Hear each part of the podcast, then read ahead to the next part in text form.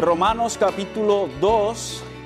Finalmente vamos a continuar esta, esta, la exposición de esta hermosa carta de Pablo a la iglesia en Roma. Y el título de, de, de esta pequeña miniserie dentro de la serie de esta carta es La raíz del problema. La raíz del problema. Hemos estado investigando, viendo eh, la raíz del problema del ser humano. Hemos estado tratando de indagar juntamente con las palabras de Pablo cuál es aquello que enferma a la humanidad, qué es aquello que aparta al hombre de Dios.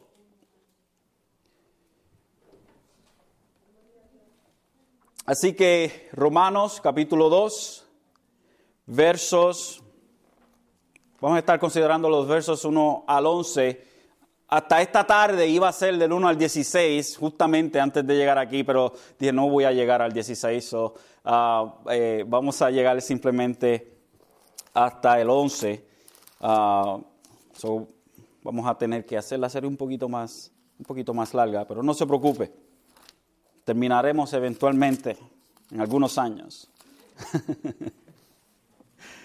so, el capítulo 2 de la carta de Pablo a los romanos, versos 1 al 11. Y dice así la palabra del Señor. ¿Todos lo tienen? Todos lo tienen. Dice así la palabra del Señor. Por lo cual no tienes excusa, oh hombre, quien quiera que seas tú que juzgas, pues al juzgar a otro, a ti mismo te juzgas, practicas las mismas cosas. Y sabes y sabemos que el juicio de Dios justamente cae sobre los que practican tales cosas. Y piensas esto, oh hombre, tú condenas a los que practican tales cosas y haces lo mismo que escaparás el juicio de Dios. ¿O tienes en poco las riquezas de su bondad, tolerancia y paciencia, ignorando que la bondad de Dios te guía al arrepentimiento? Mas por causa de tu terquedad y de tu corazón no arrepentido, estás acumulando ira para ti en el día de la ira y de la revelación del justo juicio de Dios, el cual pagará a cada uno conforme a sus obras. A los que por la perversidad perseverancia, perdón, en hacer el bien buscan gloria, honor e inmortalidad, vida eterna. Pero a los que son ambiciosos y no obedecen a la verdad, sino que obedecen a la injusticia, ira e indignación. Habrá tribulación y angustia para toda alma humana que hace lo malo, el judío primeramente y también el griego.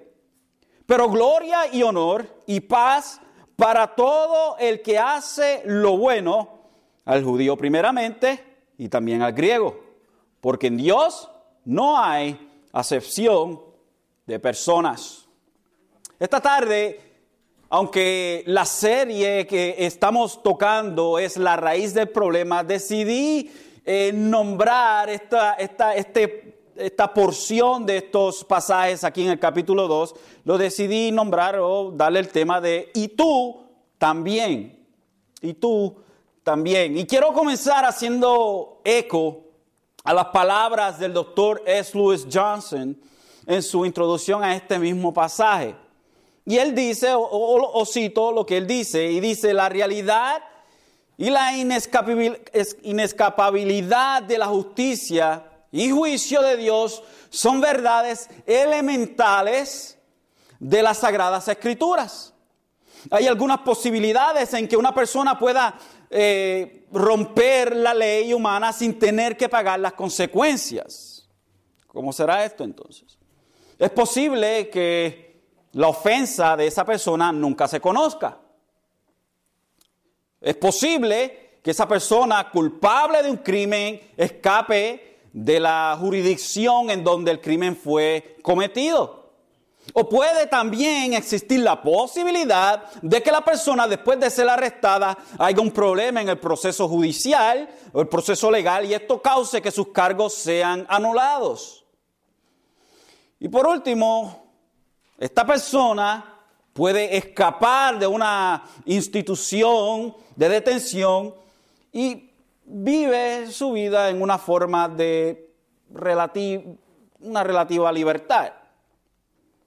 Pero para Dios, para con Dios, ninguna de estas opciones son posibles. Es inimaginable que un crimen escape, un pecado escape la atención del que dice en el Salmo 139, 3, tú escudriñas mi senda y mi descanso y conoces bien todos mis caminos.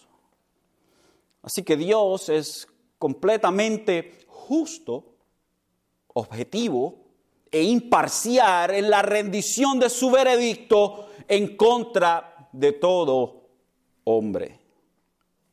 Pablo comienza a construir un argumento el cual explica o hace claro, en otras palabras, la razón por la cual el Evangelio es poder de Dios para todo el que cree. Y comienza en el verso 8 del capítulo 1, si usted pone sus ojitos ahí, perdón, el verso 18 del capítulo 1, Pablo comienza este argumento, es, es como un arquitecto que está levantando un, building, un edificio, Está tratando de edificar este edificio poco a poco, layer by layer, capa por capa. Y quiere hacerlo de una manera sistemática, una manera en la cual todo sea entendido y no haya ninguna clase de ambigüedad o de duda. Así que Pablo empieza a explicar por qué el Evangelio es poder de Dios. ¿Por qué este Evangelio es poder de Dios. Y comienza en el verso 18 argumentando el hecho de que Dios está airado en contra de toda iniquidad de aquellos que conocen la verdad sobre Dios y la tratan de ocultar. Dice Pablo, porque la ira de Dios se revela desde el cielo contra toda impiedad e injusticia de los hombres que con injusticia restringen esta verdad. Y el verso 19, porque lo que se conoce acerca de Dios es evidente dentro de ellos. Sin embargo, ellos tratan de ocultar la verdad. Y porque hicieron caso omiso de lo que Dios reveló de sí mismo en sus conciencias y en, y en la naturaleza, Dios en una forma de juicio los entrega a lo que ellos mismos deseaban hacer. Y aquello que los llevaba, sus deseos que los llevaban a degradarse en sus pecados, a eso mismo Dios los entregó.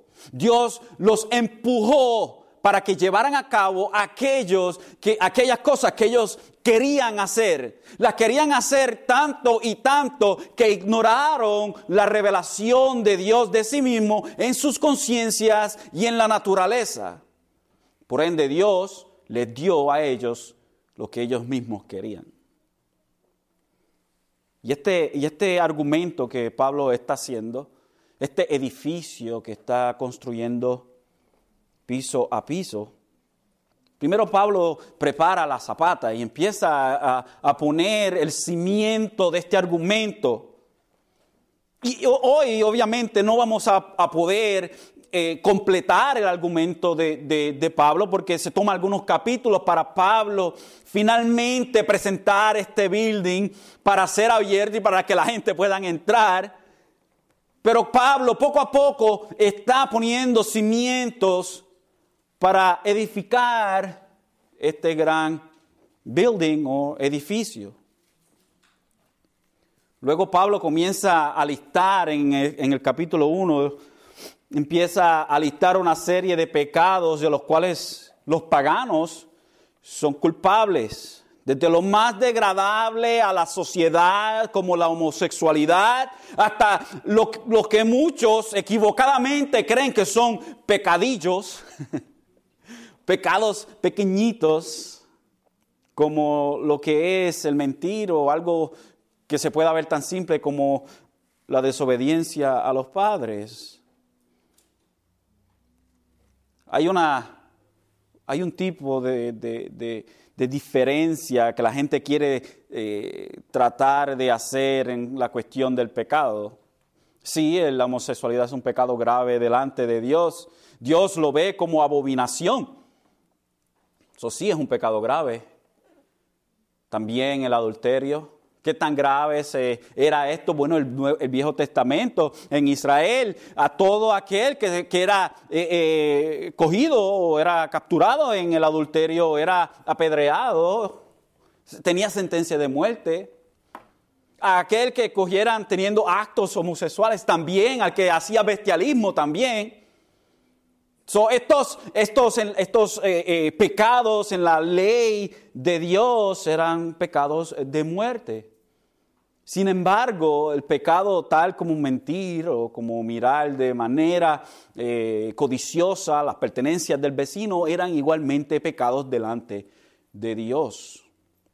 So que esta discrepancia que a veces nos gusta a nosotros hacer entre los pecados, tenemos que tener mucho cuidado con esto, porque el pecado homosexual o, la mentira, los dos son pecados delante de Dios y por ende somos dignos de castigo eterno por los dos.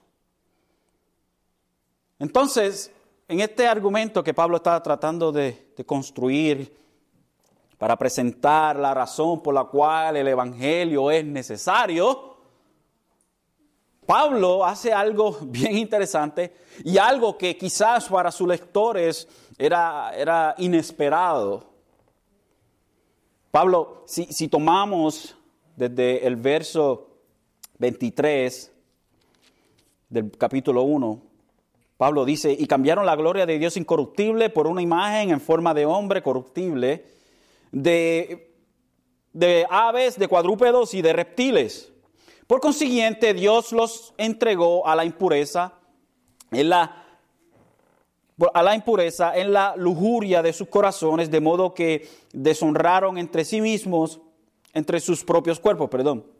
Porque cambiaron la verdad de Dios por la mentira y adoraron y sirvieron a la criatura en lugar del Creador, quien es bendito por los siglos. Amén. El verso 26 dice, por esta razón Dios los entregó a estas pasiones degradantes porque sus mujeres cambiaron la función natural de lo que es contra la naturaleza.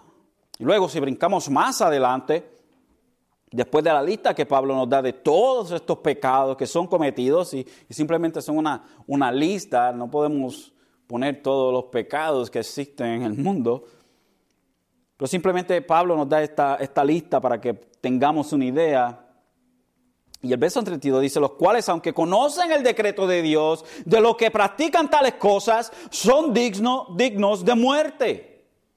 No solo las hacen, sino que también dan su aprobación a los que la practican. So, tenemos una completa depravación de lo que es el ser humano, de lo que es la humanidad. Sin embargo, tenemos que tomar algo aquí en cuenta y es el contexto de la carta y en este contexto de la carta, aunque Pablo está hablando de pecados universales de, que, de, la humanidad, más específicamente tiene en su mente a los paganos o, a los griegos, a los, a los gentiles, a los que no eran judíos. Y vamos a ver entonces el capítulo 2, the twist, o, el, el, esa palabra, o el cambio que vemos en este capítulo 2. Aquí Pablo va a sorprender a sus lectores. Este es el, punto en donde Pablo hace inclusión también de los judíos. Después del verso 32, y está uno de los, uno de los pastores que, estaban, que eran uno, uno, de los que estaban hablando en la conferencia, habló esto y, y se me quedó en la mente y decía, él decía, y él está citando a otras personas, según es una pequeña broma, decía que, que parece que a las personas que tuvieron la idea de dividir la Biblia en versos, parece que, que estaban, cuando lo estaban haciendo, estaban montados en, en, un burro cuando lo estaban haciendo, y cada vez que el, burro brincaba, ahí ellos escribían una división, escribían un verso. Porque hay veces que las divisiones de los versos no nos ayudan. Y esta es una de esas ocasiones en donde tenemos que continuar el pensamiento de Pablo, no podemos despegarlo, porque si usted no lo sabía, pues ahora lo va a saber. los capítulos y los versos en la Biblia no son inspirados por Dios, son hechos por el hombre. Ah, la Biblia fue escrita, eh, los libros, perdón, de la Biblia, cada uno, ninguno tiene versos, ninguno tiene capítulos en su original, en el griego. Fueron puestos los capítulos de los versos para ayudarnos a nosotros. Por ejemplo, cuando le digo el capítulo 2 de tal, tal, le ayuda a usted a encontrar, no tiene que abrir un rollo o un texto para poder encontrarlo. eso nos ayuda a nosotros, pero hay veces que no nos ayuda tanto como en esta ocasión. si continuamos el pensamiento de Pablo, en el verso 32, los cuales, aunque no conocen el decreto de Dios, que los que practican tales cosas son dignos de muerte, no solo las hacen, sino que también dan su aprobación a los que las practican. Y continuamos con Pablo y dice, por lo cual no tienes excusa, oh hombre. Por lo cual no tienes excusa. En vista de lo que hemos visto, oh hombre, no tienes excusa. No tiene ninguna clase de excusa. Y esto va a ser, sin excusa, va a ser uno de los dos encabezados que tenemos para esta tarde. Simplemente tenemos dos encabezados. ¿Ok? Dos puntos, en otras palabras, tenemos para esta tarde. No tenemos ocho o diez, simplemente dos puntos que queremos traer a la superficie en esta tarde.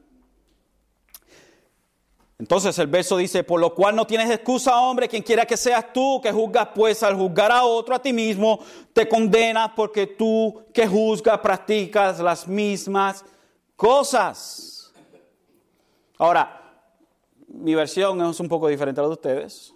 Ah, ustedes en la Reina Valera, el verso 2 dice de esta manera, mas sabemos que el juicio de Dios contra los que practican tales cosas es según verdad. Se oye un poco diferente, ¿verdad? Cuando vemos esa palabra verdad, a veces puede confundirse un poco y, cuando hablamos de la verdad, usualmente hablamos del conjunto de doctrinas que la palabra nos, nos, presenta a nosotros, la verdad o la fe. Pero en este caso no es así, es lo que es claro, lo que está en la superficie. Otra forma de leer el verso es esta manera. Y sabemos que el juicio de Dios justamente cae sobre los que practican tales cosas. Y lo hace un poco más claro. Esta es la versión de la, Biblia de las Américas. La versión que la mayoría de ustedes tienen es la versión La Reina Valera. So, más sabemos que el juicio de Dios contra los que practican tales cosas es según verdad. Pero si lo vemos en una traducción más, un poco más clara, dice, y sabemos que el juicio de Dios justamente cae sobre los que practican tales cosas. Y Pablo entonces continúa la construcción de su argumento, pero ahora se dirige al hombre invisible. Pablo le está hablando al hombre invisible. Le está hablando en segunda persona singular. Y esto era una técnica empleada en la época para hacer que la exposición fuera un poco más dinámica.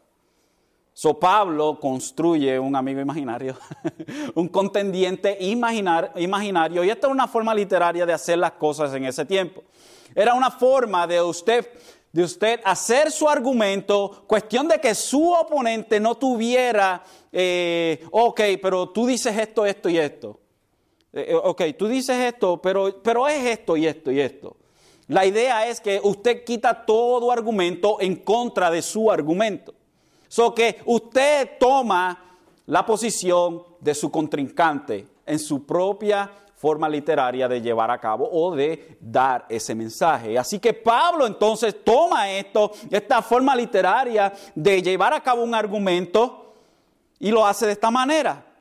Y le dice, por lo cual no tienes excusa, oh hombre, quien quiera que seas tú, que juzgas, pues al juzgar a otro, a ti mismo te condenas porque tú juzgas, practicas las mismas cosas. Ahora, ¿quién es este hombre imaginario?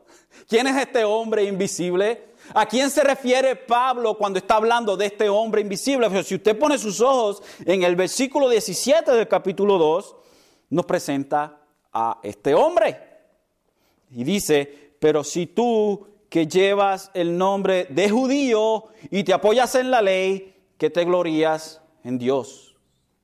So que Pablo, a quien está hablando, la representación que está haciendo Pablo al hablar de esta manera de tu hombre, está hablándole a los judíos. Y esto, permítame hacer una ilustración, una ilustración visual. y yo sé que cuando en el podcast, cuando pongamos esto eh, este, en, línea, pues el que nos está oyendo no puede ver. Ah, by the way, eh, haciendo un pequeño paréntesis, eh, los, los mensajes que estamos poniendo ya tenemos más de 1500 downloads este, de personas que han bajado los, los mensajes. So, that is good. Thank you. so, esta es la idea. Pablo, Pablo está hablando de todas estas cosas que vemos en el capítulo 1 del verso 18 en adelante.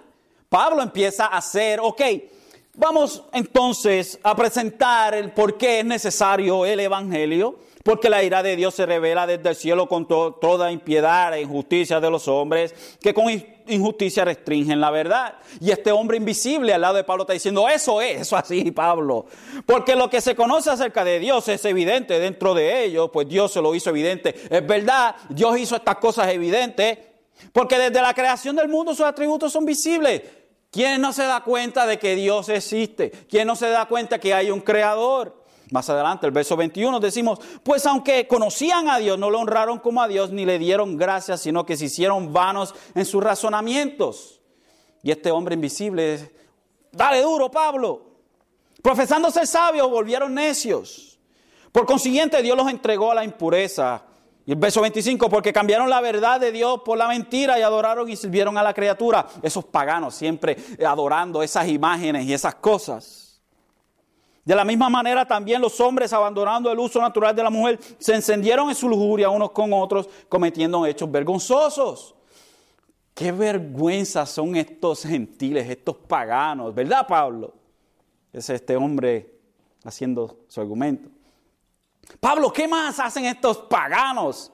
Estando llenos de toda injusticia, maldad, avaricia, malicia, colmados de envidia, homicidios, pleitos, engaños, malignidad, son chismosos, detractores, aborrecedores de Dios, insolentes, soberbios, atanciosos, inventores de lo malo, desobedientes a los, a los padres, sin entendimiento, indignos de confianza, sin amor, despiadados.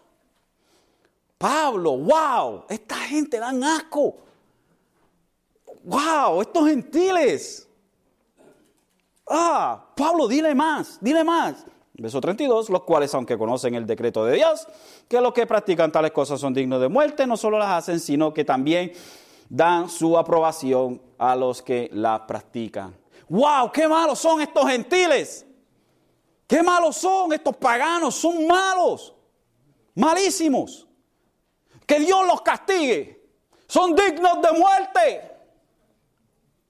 Luego Pablo se vira hacia él el hombre invisible, y le dice, por lo cual no tienes excusa, oh hombre. Tú no tienes excusa delante de Dios. So, la mesa se viró. Delante de Dios nadie tiene excusa. ¿Cómo era el pensamiento de los judíos en cuestiones de ellos ser el pueblo de Dios. ¿Cómo pensaban ellos a este hecho? Porque es un hecho que Dios escogió a Abraham y de él hacer una nación. Y la nación de Israel no son los hijos de Abraham, pero son los hijos de Abraham e, Isaac. No son los hijos de Abraham e Isaac, son los hijos de Abraham, Isaac y Jacob. De esos tres, en línea, eso son Israel. Fíjense qué interesante. No, los hijos de Abraham, porque Abraham tuvo otro hijo, Ismael, y ellos no son parte de Israel. Isaac tuvo otro hijo, Esaú, y ellos no son Israel. Pero Jacob tuvo otro hijo, o, Jacob, ese, ese, ese otro hijo, ese otro hijo de Isaac, del cual salió la promesa. Y aún así, no todo Israel es Israel, porque el verdadero Israel son todos los creyentes. Y entonces, ¿cómo era el pensamiento de los judíos al hecho de que eran ellos el pueblo escogido de Dios, de donde saldría el Mesías, el Salvador del mundo? William Barclay nos da algunos, algunos eh, pensamientos de cómo era que pensaban los judíos en esto. Los judíos siempre se consideraban en una posición especialmente privilegiada con, privilegiada con Dios. Decían, Dios no ama más que a Israel entre todas las naciones del mundo. Dios juzgará a los gentiles con una medida y a los judíos con otras. Todos los israelitas tendrán parte en el mundo venidero. Abraham se sienta delante de la puerta del infierno y no deja entrar a ningún israelita por la mano que sea. O perdón, por lo malo que sea. Otro dice, y en esta historia, aquí, aquí este Barclay relata una historia con Justino Mártir. Dice, cuando Justino Mártir estaba discutiendo con un judío acerca de la posición de los judíos en el diálogo con Trifón, dice, el judío decía, los que son descendientes de Abraham por naturaleza participan del reino eterno, aunque sean pecadores e incrédulos y desobedientes a Dios. ¡Wow! El autor del libro de la sabiduría, comparando la actitud, el libro de sabiduría es un libro apócrifo, es eh, literatura judía, eso es lo que es literatura judía. Ah, no pertenece a la Biblia en ese por pero es literatura judía. Dice, el autor del libro de la sabiduría, comparando la, la, actitud de Dios hacia los gentiles y los judíos, dice, porque a estos probaste enseñándoles como padre, más a los otros como severo rey. Condenándolos, los pusiste en tormento. Los judíos esencialmente creían que todos tendrían que pasar por el juicio menos ellos y que se librarían de la ira de Dios aunque no fueran mejores que los demás simplemente por ser judíos. la actitud del judío era que ellos eran mejor que todo el mundo, de que ellos somos escogidos. Somos escogidos por Dios y ellos pensaban que por linaje, por linaje, ellos ya tenían el derecho de ir al cielo. Lo cual si ellos leyeran las escrituras desde el Viejo Testamento, sabrían que eso no era así. Sin embargo, era este su pensamiento. Veamos en, en, el Viejo Testamento un caso que ilustra este tipo de actitud. Vaya conmigo a 2 de Samuel 12.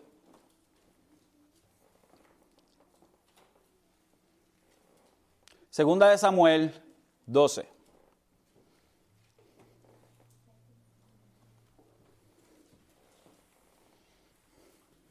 Vamos a ver la actitud, la actitud esta de que, que era la actitud de los judíos, de que el otro que está en pecado necesita ser juzgado por mí, aunque yo hago las mismas cosas que él. Mire cómo esto sucede en la vida del rey David.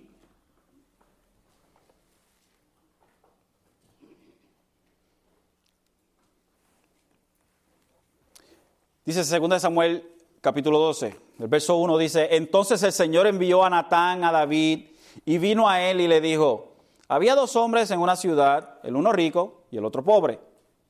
Y para el contexto, hermanos, esto es después que David peca en contra de Betsabé y en donde él comete adulterio con ella, tienen eh, un hijo y o van a tener un hijo a este punto.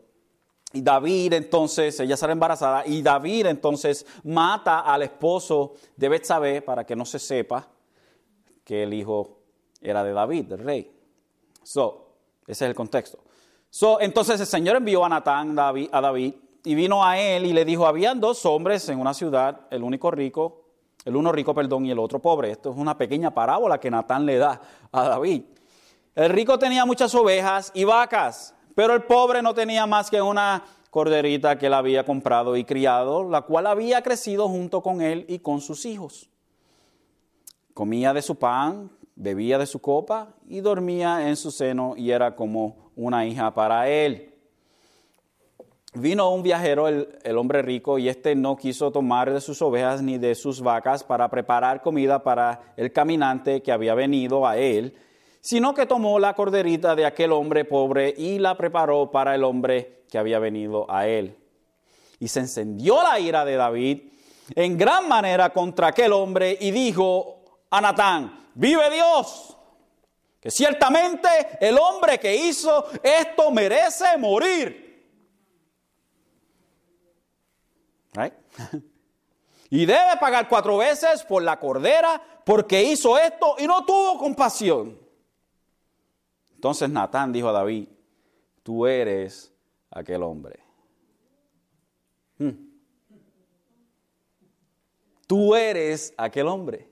David estaba en pecado, David sabía que él estaba en pecado, David sabía que lo que él estaba haciendo estaba mal. Porque en el, en el, Salmo 50 se nos presenta cómo David se sentía en su pecado, se sentía físicamente enfermo. Le dice a Dios, Dios, devuélveme el gozo de mi salvación. Sin embargo, David quería ser más justo y en su pecado quiso juzgar el pecado de otro. Ese tipo de actitud es el que Pablo nos presenta a nosotros aquí.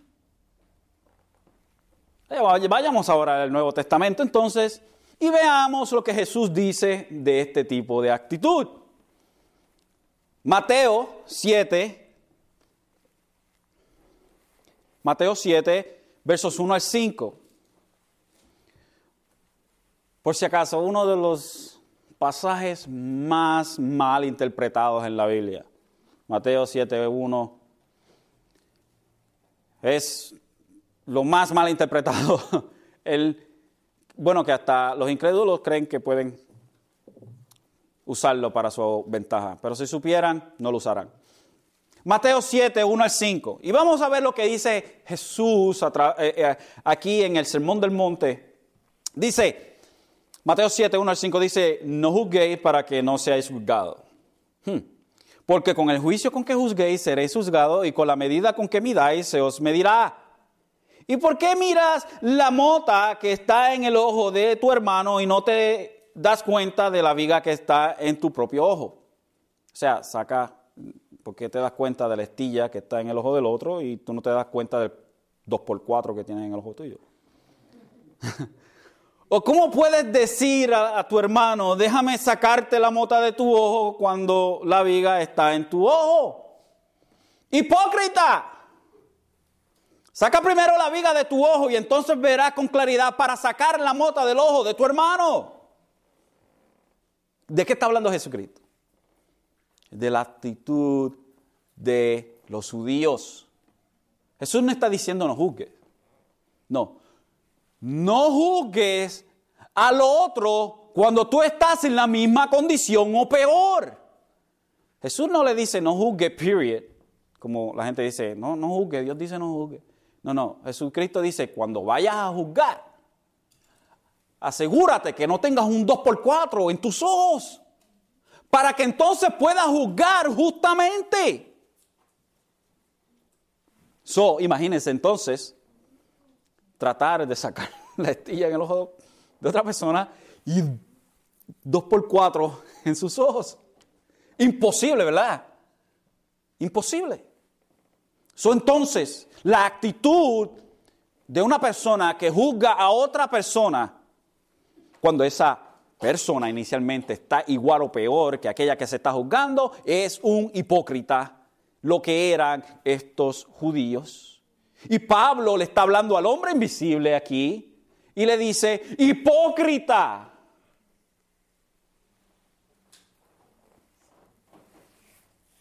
Hipócrita. Mira lo que dice Jesús más adelante en Mateo 23, 29 al 31. Mateo 23, 29 al 31, Jesús habla de los fariseos, los hipócritas más grandes del universo. Dice, hay de vosotros escribas y fariseos, hipócritas, porque edificáis los sepulcros de los profetas y adornáis los monumentos de los justos y decís, si nosotros hubiéramos vivido en, los días de nuestros padres, no hubiéramos sido sus cómplices en derramar la sangre de los profetas. Así que que dais testimonio en contra de vosotros mismos que sois hijos de los que asesinaron a los profetas. Si, si hubiese sido nosotros, nosotros no hubiésemos, no hubiésemos dado muerte a los profetas. ¿Y qué hicieron ellos? Al profeta de los profetas lo crucificaron. A Jesucristo. Al de aquel que habló Moisés, vendrá un profeta como yo. Y a él le dieron muerte. Nuestros padres hicieron esta cosa mala. Pero nosotros no y cometieron el, el peor crimen, el peor pecado en la historia de la humanidad. Crucificar al único inocente, al único inocente en la historia de la humanidad, el único inocente a Jesucristo. Imagínense, matar a una única persona inocente en toda la historia de la humanidad. Qué grande es ese pecado. Y no simplemente eso. Era Dios. ¿Qué tan grande es ese pecado? Entonces, no tienen excusas. No tiene excusas. No simplemente no tiene excusa, como lo dice Pablo, por lo cual no tienes excusa, hombre, quien quiera que seas tú que juzgas. Pues al juzgar a otro, a ti mismo te condenas porque tú que juzgas practicas las mismas cosas. Y sabemos que el juicio de Dios justamente cae sobre los que practican tales cosas. Y piensa, y tú, oh hombre, tú que condenas a los que practican tales cosas y hacen lo mismo, que escaparás del juicio de Dios. ¿Te crees que porque estás haciendo juicio justo, entre comillas, ¿Vas a escapar el juicio de Dios? Tal como un criminal no se puede escapar, menos tú. Tú no te puedes escapar del Dios Todopoderoso. Este argumento es increíble por Pablo. Está ligando lo que comienza en el verso 18, presentándonos la necesidad del Evangelio. ¿Por qué es que necesitamos el Evangelio? Bueno, es por esto, esto, esto, esto y esto. Porque toda la humanidad está bajo la ira y está bajo pecado que todo hombre ha pecado, que no hay ninguno bueno. Y por si acaso, ustedes también judíos, hipócritas. Pablo quiere incluir a los dos grupos en su argumento. No quiere dejar ninguna piedra sin mover. Nuestro segundo encabezado entonces es sin escape. No hay escapación. ¿Escapación qué se dice? Escapatoria, perdón. Escapatoria, ese español hay que ser refinado. Ah, no hay escapatoria sin escape. Entonces, y piensas esto, hombre, empieza Pablo hacer unas preguntas muy interesantes. Tú que condenado que practican tales cosas, haces lo mismo. ¿Te crees que vas a escapar del juicio de Dios? ¿O tienes en poco las riquezas de su bondad, tolerancia y paciencia, ignorando que la, que la bondad de Dios te guía al arrepentimiento? Has ignorado el tiempo que Dios ha dado en misericordia. Lo has tomado como cualquier cosa. Básicamente estás escupiendo en la cara de Dios.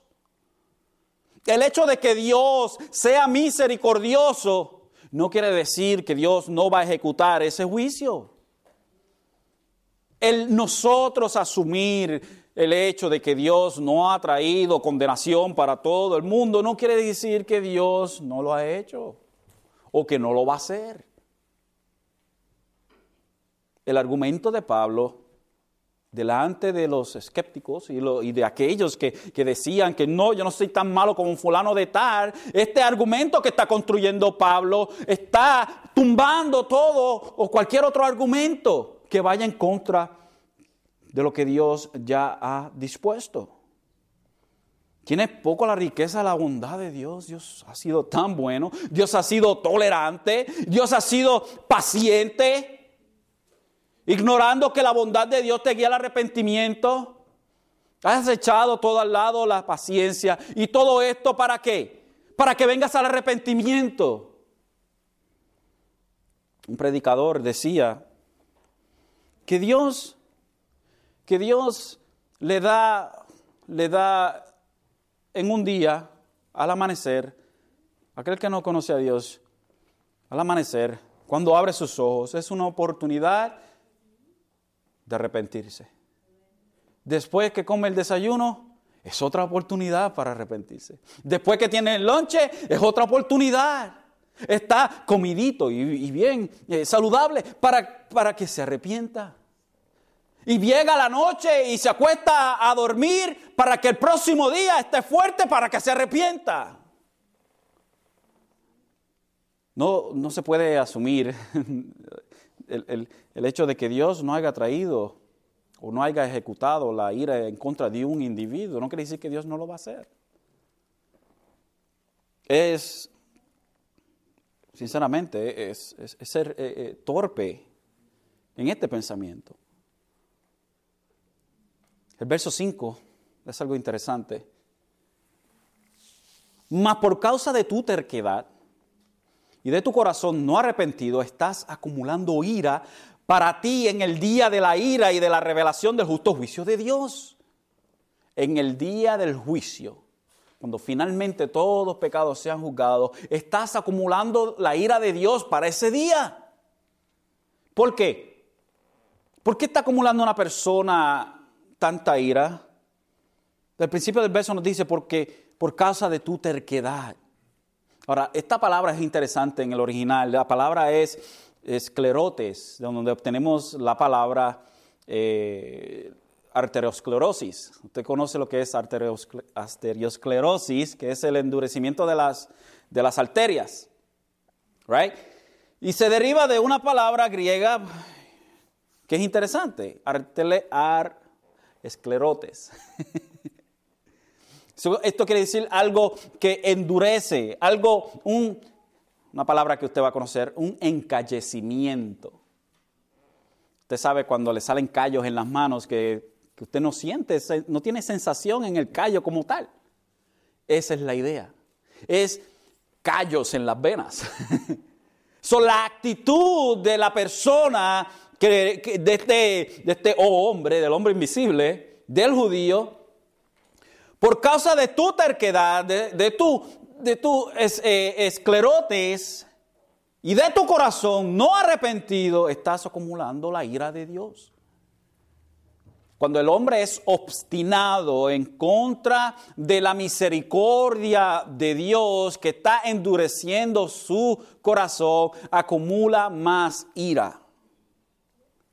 Cuando damos por sentado de que Dios es misericordioso, que Dios ha sido bueno, que es bondadoso, que es paciente y todas estas cosas, y vemos esta gracia de Dios revelada a todo el mundo, cuando vemos todo esto y hacemos caso omiso al hecho de que Dios es misericordioso, lo que estamos haciendo es que estamos siendo obstinados. Tenemos arteriosclerosis espiritual. Es una obstinación, una dureza espiritual. No física, pero espiritual. Ezequiel 36, 26 dice, además os daré un corazón nuevo y pondré un espíritu nuevo dentro de vosotros. Quitaré vuestra carne, el corazón eh, de vuestra carne, el corazón de piedra y os daré un corazón de carne. Aquel que no está en Dios tiene un corazón de piedra. Y Dios dice, os daré. Y le dice aquí a Israel, os daré a ustedes un corazón de carne. Un corazón que no está lleno de estereosclerosis, de que no es obstinado, sino un corazón que late por Dios. También Mateo 19, 18 dice, Él les dijo, por la dureza de vuestro corazón y aquí hablando del divorcio, Moisés os permitió divorciaros de vuestras mujeres, pero no ha sido así desde el principio. En la cuestión del divorcio, Jesús le, le, habla a los judíos diciendo, se les dio carta de divorcio por la dureza, por la esterosclerosis de su corazón, por ser tan obstinados por ser tan duro de, ser, de servir. Dios le dijo a Israel, ustedes son duros de servir, de cuello, cuello duro. Usted trata de dominar a un animal y el animal no quiere. Y, mm, no, quieto. Ese animal y no quiere. Así era Israel. Así era Israel. Con una, así es Israel, perdón. No quieren ser dominados. ¿Y qué pasa? ¿Qué pasa en las estructuras? Cuando una estructura se hace, tiene que, tiene que tener cierta, cierta maneabilidad, de que tiene que ir con las vibraciones de ciertas cosas. ¿sabes? Las cosas no pueden ser tan duras porque, porque se parten. Cuando usted ve una, una, un plato, y cuando le da el piso, como es tan duro, se rompe rápido, porque no tiene maleabilidad. Cuando algo es maleable, como el plástico, es difícil de, que se rompa. Amén. Tiene que darle bastante y doblarlo bastante para que finalmente se parta. Así es la actitud de todo aquel que delante de esta gracia que Dios ha dado a todo el mundo, esta paciencia que Dios ha tenido, esta misericordia que Dios ha tenido, decir entonces, ¿sabes qué? Eh, Dios es misericordioso. Eh. Dios es bueno. Está siendo paciente, arrepiéntete. Eh. ¿Ñe? ¿Ñe? ¿Ñe? Eventualmente va a llegar el día del juicio y de ahí no hay escapatoria. Y de ahí no va a ser, ¿eh? Hay que decir, ay.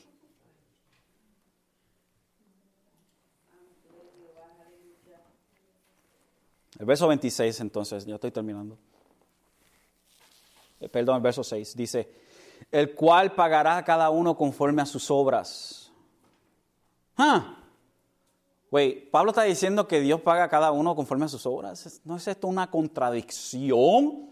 ¿A que somos salvos por fe y no por obras? Estamos construyendo un argumento. Y Pablo poco a poco está poniendo las piezas en su lugar. Y dice el verso 6, el cual pagará a cada uno conforme a sus obras. Ciertamente dice esto. El verso 7 dice, a los que por la Perseverancia en hacer el bien buscan gloria, honor e inmortalidad. A esos, vida eterna. Pero a los que son ambiciosos y no obedecen a la verdad, sino que obedecen a la injusticia, a estos, ira e indignación. Habrá tribulación y angustia para toda alma humana que hace lo malo, del judío primeramente, también del griego. Pero gloria y honor y paz para todo aquel que hace lo bueno, al judío primeramente y también al griego. So, tenemos una construcción aquí, una forma de A, B, B, B, A. Es una construcción gramatical bien interesante. Nos presenta aquí entonces que aquellos que buscan la perseverancia en hacerle el bien, buscan gloria, honor e inmortalidad, estos obtienen vida eterna. Pero nos dice que los que son avidiosos y no obedecen a la verdad, sino que obedecen a la injusticia, a estos, su retribución es ira e indignación. Y que va a haber eh, tribulación y va a haber angustia para toda alma que hace lo malo. Primeramente, y Pablo quiere, los está trayendo juntos, primeramente el judío y también el griego, para que no haya duda. Pero gloria y honor y paz para todo aquel que hace lo bueno, al judío primeramente y también al griego. Pablo une los dos grupos y, les dice esencial, esencialmente, en haciendo su argumento, tan pecadores son los gentiles, los griegos, como lo son los judíos, los dos están en el mismo bote. Los dos están en el mismo Y aunque ciertamente los judíos no llegaban en ciertas ocasiones, algunos sí, pero a los extremos, eh, por ejemplo, la homosexualidad en el pueblo de Israel no era algo, por el castigo que había, no era algo tan abierto, sí en los en eh, paganos y todo eso. Y las idolatrías no eran algo tan grande, sí eran idólatras, pero no tanto como los paganos que tenían miles y miles de dioses. Pero el hecho de que ellos, entre comillas, no fuesen tan malos como los paganos, no les hacía buenos. Los dos caían bajo la ira de Dios. Entonces termina o continúa el verso 11 diciendo Pablo, porque en Dios no hay acepción de personas. En Dios no hay acepción de personas. Y esto es algo que se repite una y otra vez. Deuteronomio 10, 17 dice, porque el Señor vuestro Dios es Dios de dioses y Señor de señores, Dios grande, poderoso y temible, que no hace acepción de personas ni acepta soborno. ninguno de nosotros puede decir, bueno, yo tengo una pala con Dios. Tengo una pala con Dios. Dios, yo soy el hijo favorito de Dios. No, Dios no hace acepción de personas. Deuteronomio 16, 19 dice, no torcerás la justicia, no harás acepción de personas, ni tomarás soborno, porque el soborno ciega los ojos del sabio y pervierte las palabras del justo. Por ende, Dios, como es perfecto, santo, no hace acepción de personas. Ahora pues, Segunda de Crónicas 19.7 dice que el temor del Señor esté sobre vosotros. Tened cuidado en lo que hacéis, porque con el Señor nuestro Dios no hay injusticia ni acepción de personas ni soborno. Nadie puede sobornar a Dios. Delante entonces de estos versos que hemos comenzado en el capítulo 12, entonces vemos esta gran realidad de que la humanidad está en pecado y que ninguno es mejor que el otro, que todos han pecado y que tal como aquel que restringe la verdad y hace la injusticia y se, y se deja llevar por sus deseos pecaminosos, tanto como ese, como aquel que juzga a ese pecador, tanto este, vamos a ponerlo de esta manera, tanto, tanto este religioso como aquel que no pretende ser religioso y simplemente se ve todo lo que hace, tanto este, hipócrita, como este, los dos son pecadores. La universalidad del pecado. Y el argumento de Pablo entonces comienza a crecer. Y Pablo, cuando vemos del verso 6 al 10, Pablo no está diciendo que somos salvos por obras. Pablo está construyendo, está construyendo el argumento en que si una persona llevara la ley perfectamente, ciertamente sería justo. No es que es justificado, no, es que el justo lleva a cabo la ley. Y Pablo está construyendo este argumento poco a poco para entonces coger el marrón y tumbarlo. Ahora, esto lo vamos a ver más adelante. Tenemos capítulo 3 en donde Pablo entonces tumba el argumento. Pero vamos en camino y vamos a ir, así que sea paciente conmigo, mientras vamos construyendo el argumento de Pablo en contra de las obras. Pablo empieza a construir y después lo tumba todo argumento. Así que para nosotros, entonces, ¿qué quiere decir todo eso? Que todo el mundo es pecador, hermanos. Que no hay hijos favoritos para Dios. De que no podemos juzgar a la otra persona cuando nosotros estamos en el mismo bote.